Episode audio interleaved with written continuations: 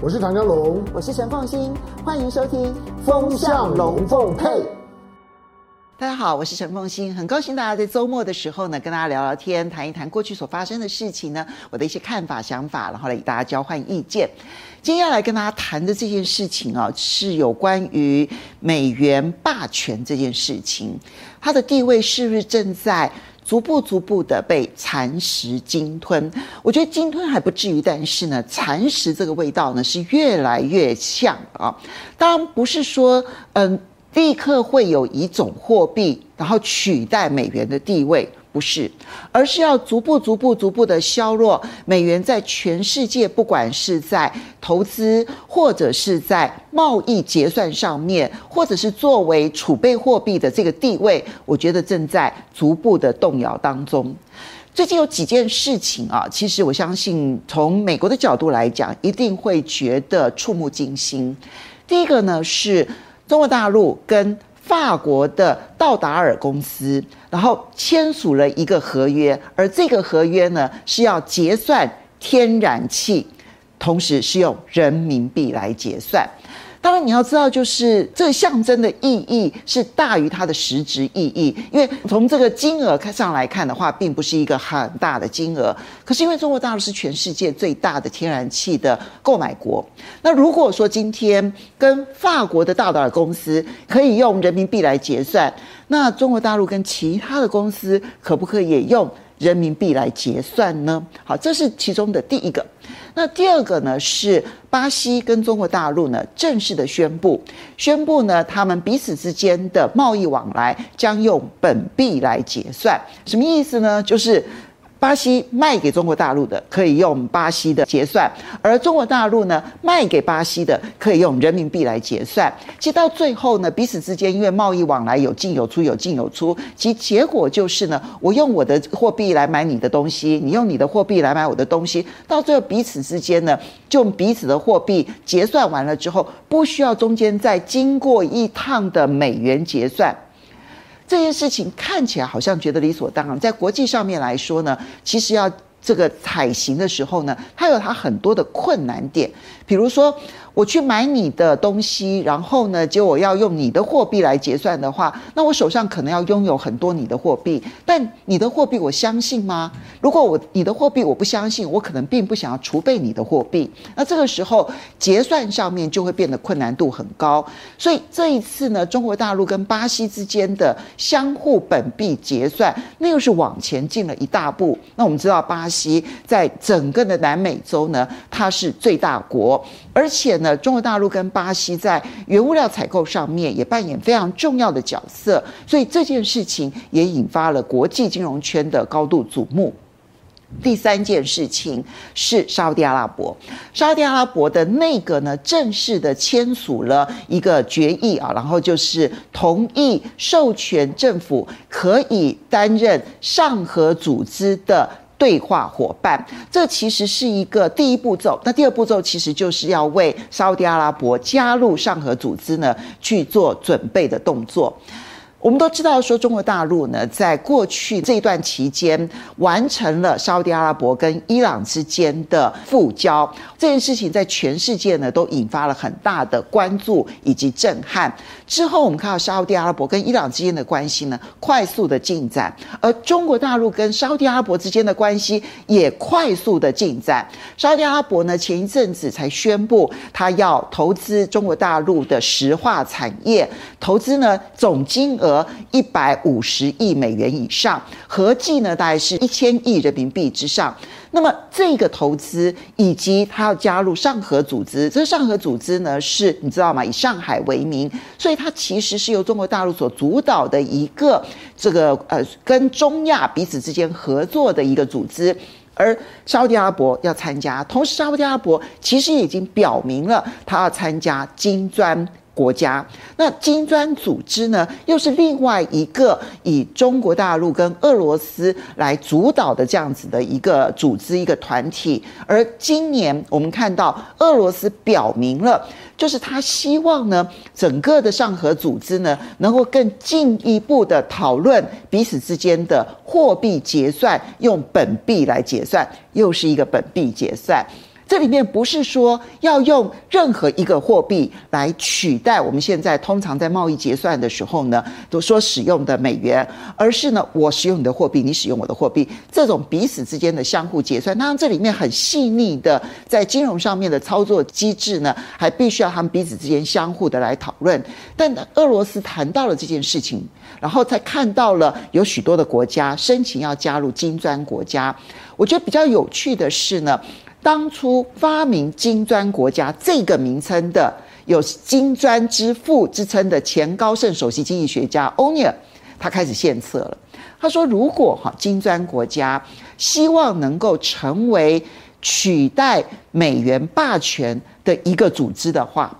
他确实有它足够发生的利基，因为他提到了，就是嗯，不算南非在内啊，光是呢这。”金砖四国加总起来的人口数，占全世界的人口数的比重呢，就高达了百分之四十。那这么多的人口数，可是他们在国际的这一些金融组织当中呢，所能够占的比重只有百分之十七，这个比重实在太低了，不合理。所以他认为，确实金砖国家可以在国际金融体系当中扮演更重要的角色。他说，如果这个时候他们希望能够去美元化的话呢，那就可以对于新会员采取慎选的态度，哈，就谨慎的选择。他的谨慎选择选择哪一些呢？比如说。你可以以国家的人口数作为你的思考点，比如说在亚洲国家当中，印尼超过一亿人口，越南其实也超过一亿人口，菲律宾也快要超过一亿人口了，孟加拉也超过一亿人口。他觉得这些都是可以考虑从人口的角度来看，但是如果纯粹从货币的角度来看的话，他的建议是沙乌地阿拉伯跟伊朗，有没有？感觉到很熟悉，就中国大陆积极的促成沙伊之间的和解，而从欧尼尔的角度来看，其实如果你希望能够走一条去美元化的这条路的时候呢，这时候沙乌地阿拉伯跟伊朗可能都会是金砖国家所希望拉拢的对象。而最近我们就看到，包括了沙特阿拉伯很积极的跟中国大陆之间的往来，以及在这之前，伊拉克央行宣布了，那么未来的贸易结算呢，可以用人民币。这一切其实都在铺成一个区域型的去美元化，不见得是要直接用人民币来取代。但是相当程度的不再以美元作为主要的储备货币，不再以美元作为主要的贸易结算货币，看起来这个趋势是正在发展当中。所以，我们刚刚看到的是法国大岛公司的这个 LNG 的结算，看到的是巴西的这个本币结算，还有看到的是沙乌地阿拉伯及伊拉克的动作。这个时候呢，还有一个地方呢是东协，东协十国，因为今年的轮值国啊是印尼，印尼一直非常希望他能够在他今年的轮值的过程当中呢，让东协能够有一个很崭新的面貌出现，所以他其实有提到几个他希望能够完成的任务，这里面包括的就是东协彼此之间的贸易往来本币化，这本币化。又是一个去美元、去欧元、去日元、去英镑这样子的一个动作，彼此间贸易往来，我们不要再用别人的货币了，好不好？我们就用自己的货币彼此贸易往来。当然这件事情不容易做到，我一再的要提醒大家，其实它是很困难的，因为如果彼此之间的贸易不平衡，那会就会使得顺差的这一方呢，就拥有大量的。另外一方的货币，那如果说对方的货币其实非常的不稳定，然后呢可能会有贬值的风险的话，那顺差的这一方就不见得会愿意采纳对方的货币，所以这个本币交换势必会有一些协议，然后还有包括了一些这种规范在里头，那这些都必须要彼此之间相互的去摸索。这两天。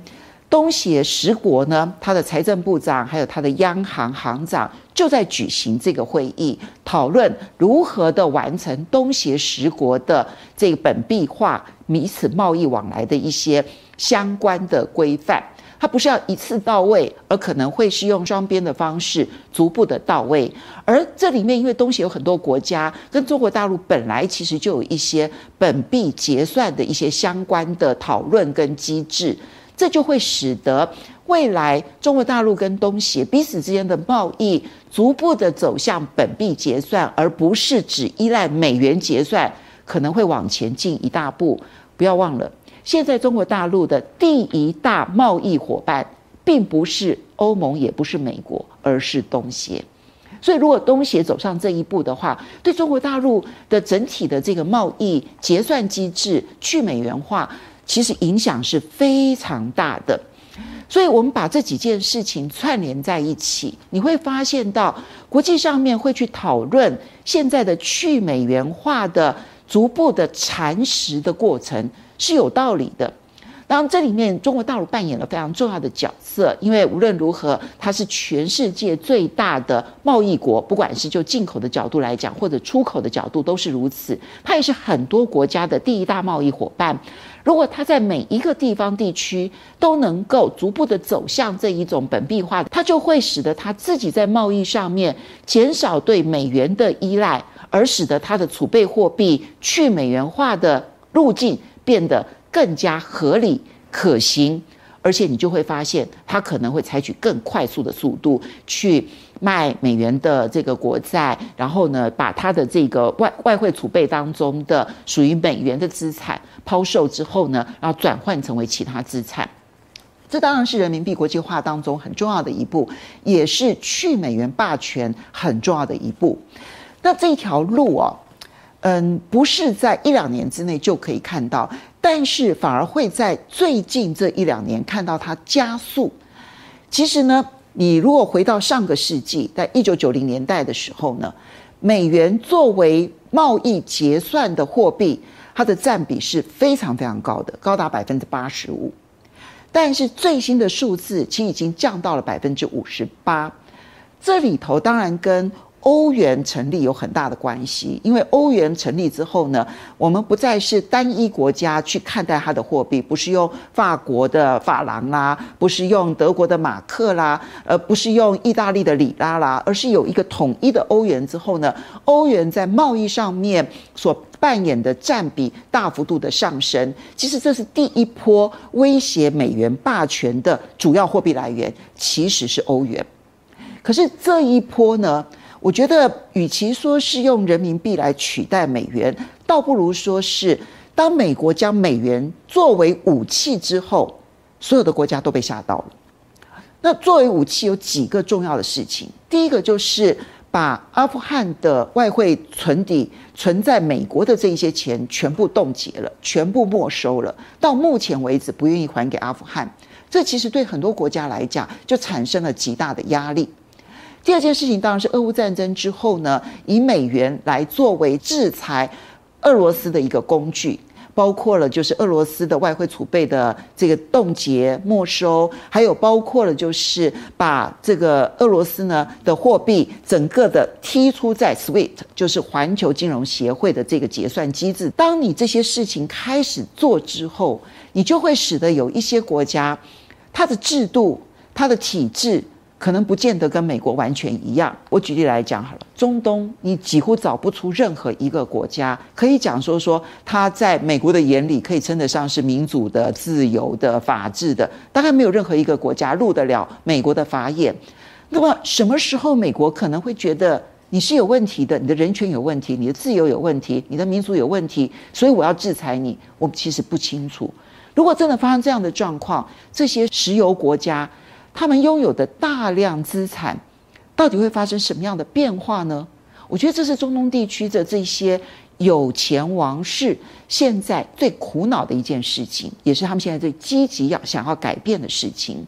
所以，当美国拿美元作为它的制裁武器的时候，你就会发现这一两年做的事情，你与其说是中国大陆积极的推动，倒不如说是美国正在让全世界。用美元结算的所有的国家，不管作为储备的国家，或者是结算的国家，感到担心、感到害怕。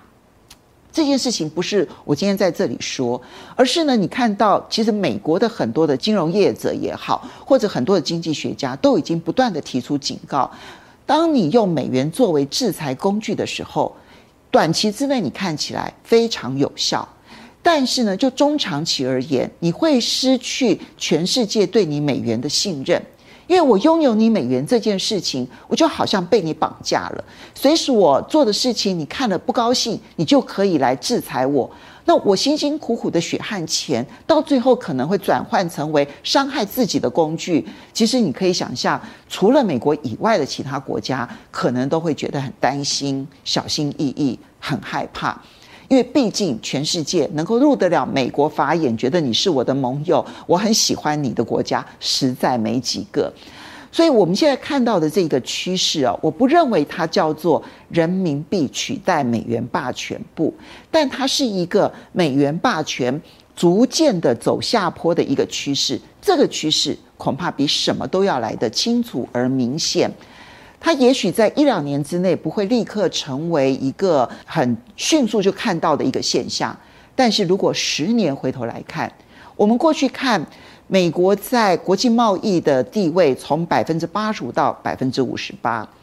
我们未来十年之内，也许我们就会看到从百分之五十八更进一步的下滑到百分之四十、百分之三十以内，这一天会不会看得到呢？会，你我。